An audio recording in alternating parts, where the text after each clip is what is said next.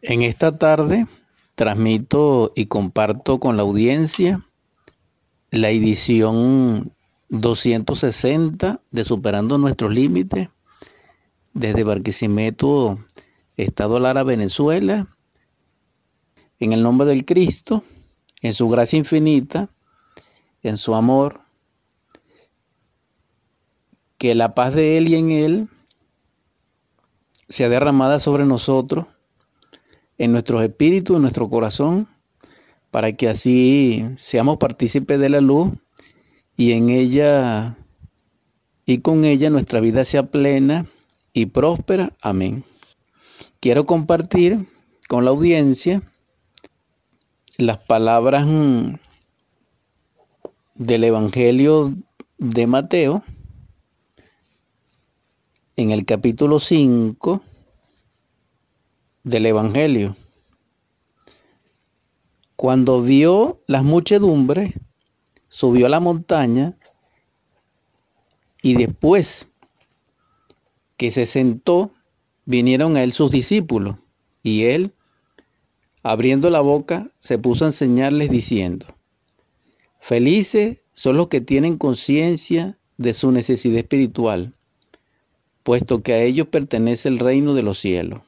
Felices son los que se lamentan, puesto que ellos serán consolados. Felices son los de genio apacible, puesto que ellos heredarán la tierra. Felices son los que tienen hambre y sed de justicia, puesto que ellos serán saciados. Felices son los misericordiosos, puesto que a ellos se les mostrará misericordia. Felices son los de corazón puro, puesto que ellos verán a Dios. Felices son los pacíficos, puesto que a ellos se les llamará hijos de Dios. Felices son los que han sido perseguidos por causa de la justicia, puesto que a ellos pertenece el reino de los cielos. Felices son ustedes cuando los vituperen y los persigan y mentirosamente digan toda suerte de cosa inicua contra ustedes por mi causa.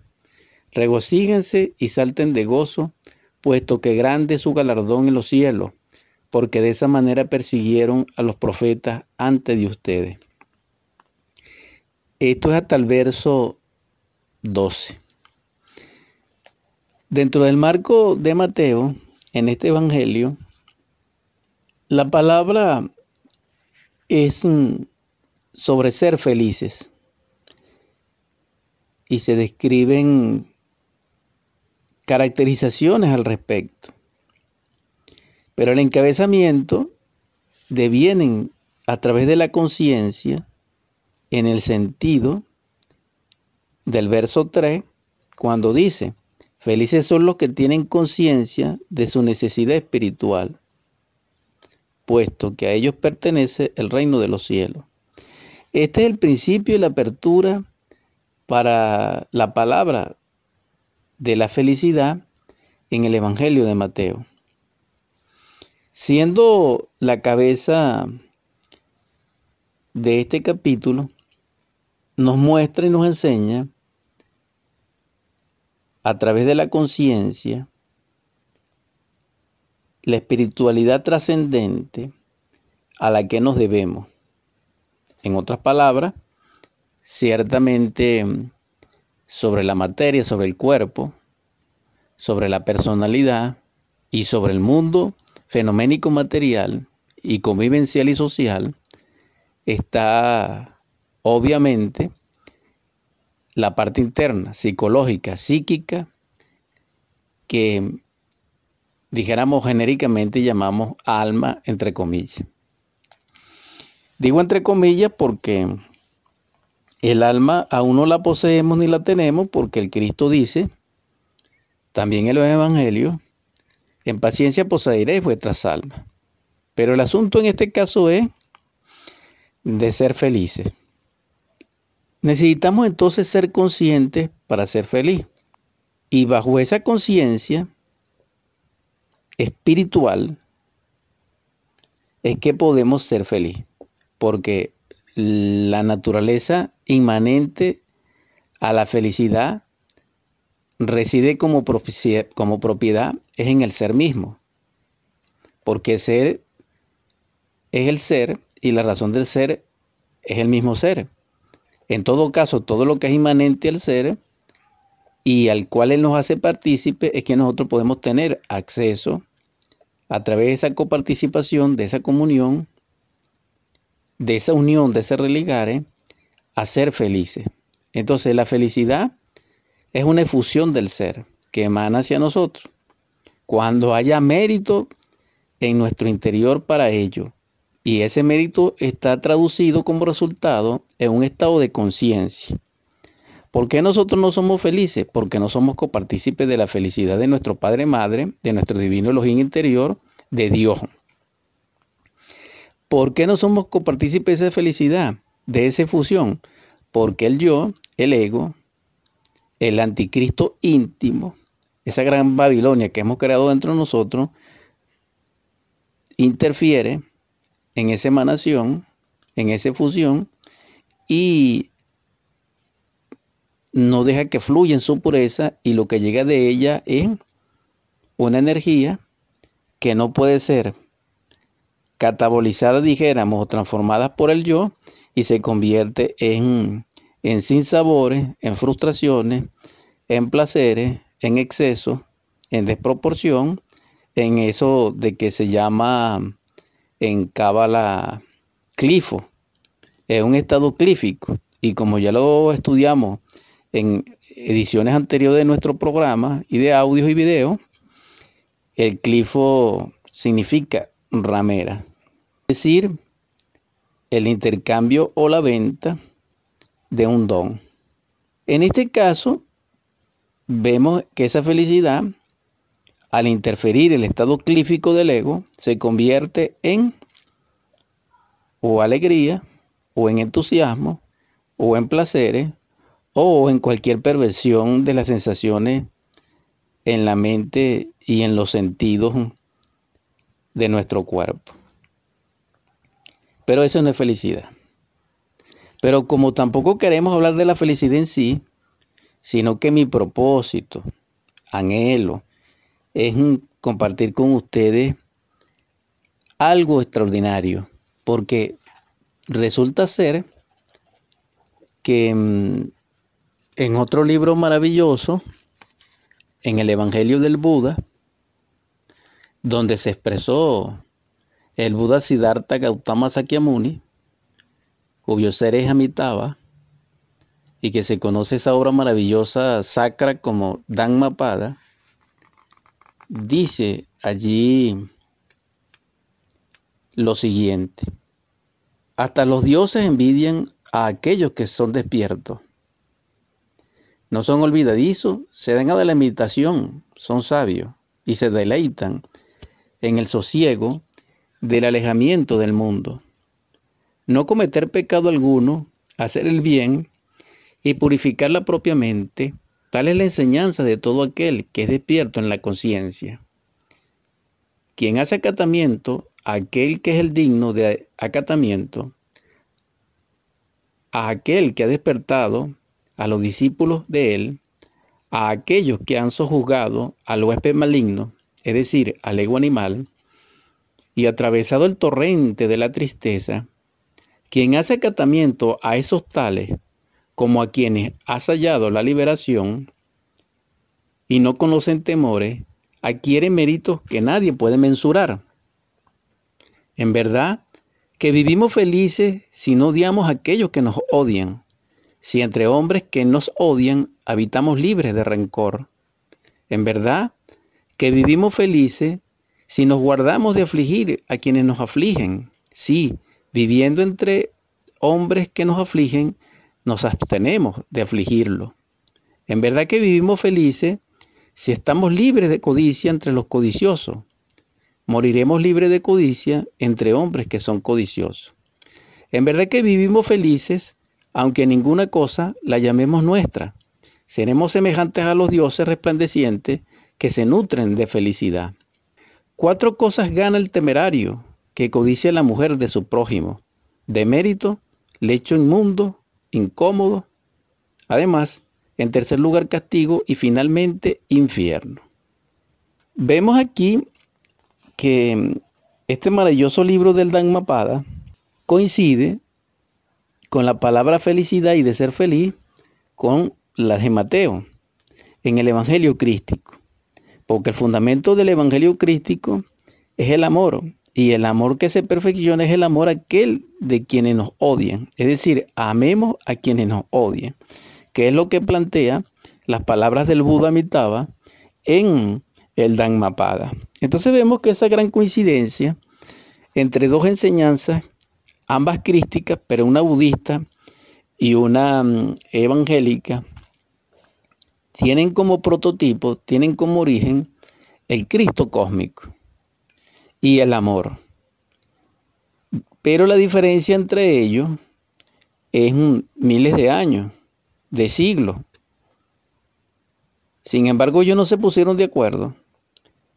También es cierto que ellos, desde el punto de vista histórico y desde el punto de vista posicional, ellos vivieron en tiempos distintos, con sus épocas, pero también cosmogénicamente, a nivel, dijéramos, terrestre, en épocas distintas. Es decir, ¿cómo coincide esa enseñanza?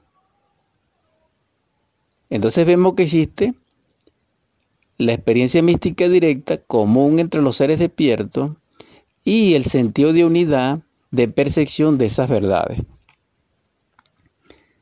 Y esto es maravilloso, porque mm, podemos observar con estos dos ejemplos que resplandece el amor y resplandece el culto a la felicidad y al ser supremo, que es Dios, que es el creador, que es, mm, dijéramos, el ejército de la voz, que es el verbo.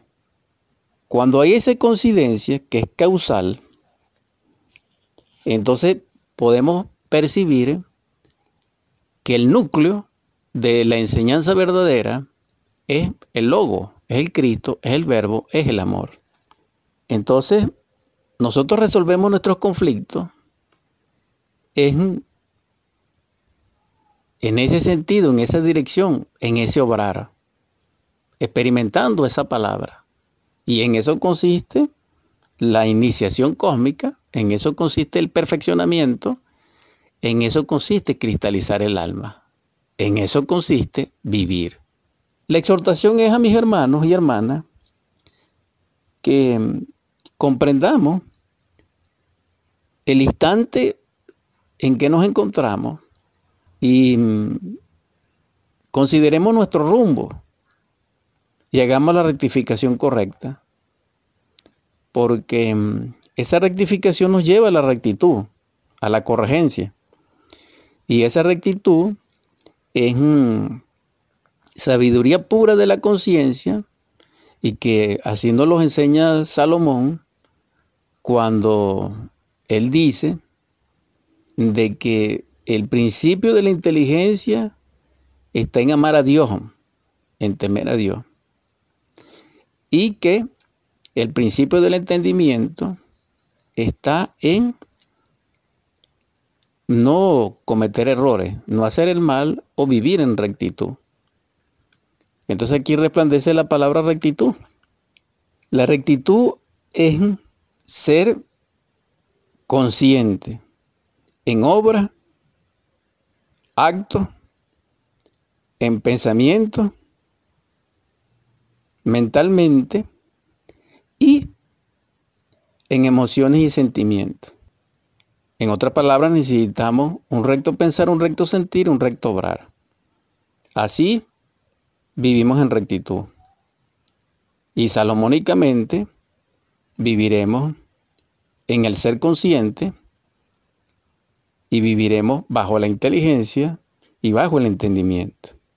Esto va a permitir una armonía y esa armonía dentro de nosotros va a permitir una sanación de nuestros estados equivocados en el sentido y entendimiento de que se armonizaría las energías dentro de nosotros que fluyen a través mm, no solamente del sistema nervioso central, simpático y parasimpático, sino también a través de toda la red nerviosa de los funcionalismos de los mm, microlaboratorios endocrinos que tenemos, que son los que reciben las impresiones que transmiten a la mente.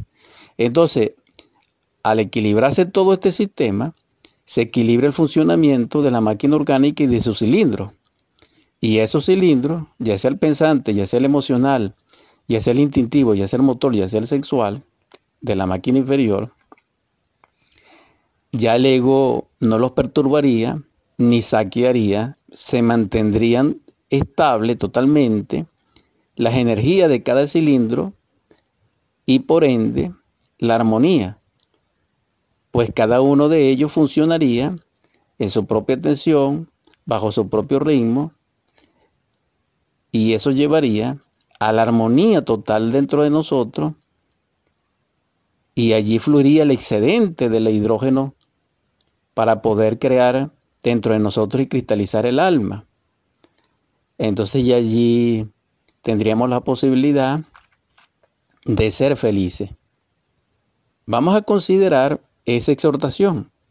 En todo caso, el mensaje es de que la palabra crística en la voz de Yeshua ben Pandirá o Yeshua ben Yosef es similar en esencia, en identidad, en presencia, en potencia, a la palabra, al verbo de Siddhartha Amitabha y que nos llaman a la reflexión porque son de actualidad palpitante, porque son atemporales es el mensaje en el contexto de esta edición 260 de Superando nuestros límites.